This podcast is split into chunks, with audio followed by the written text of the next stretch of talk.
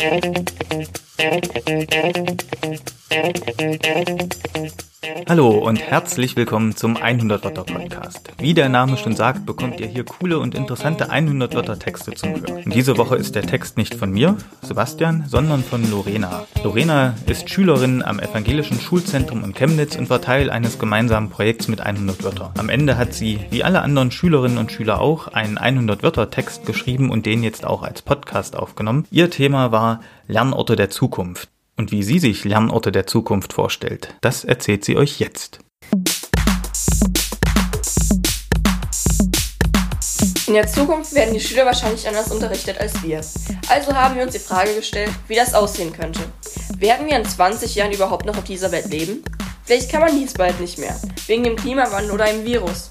Dann werden wir vielleicht in einem Raumschiff im All unterrichtet. Wahrscheinlich bräuchte man zum Schreiben auch keinen Block, Stift oder Schulbücher, sondern würde auf einem Hologramm oder sonstigen alle Aufgaben lösen und im Internet nachlesen, wenn man etwas wissen muss.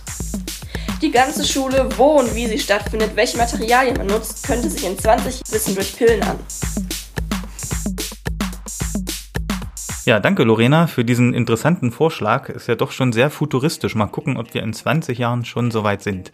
Ja, und das war erstmal der letzte Lernort der Zukunft. In der nächsten Folge geht's nämlich mit einer anderen Unterkategorie weiter. Also hört euch unbedingt auch die nächste Episode an. Danke fürs Zuhören und bis zum nächsten Mal.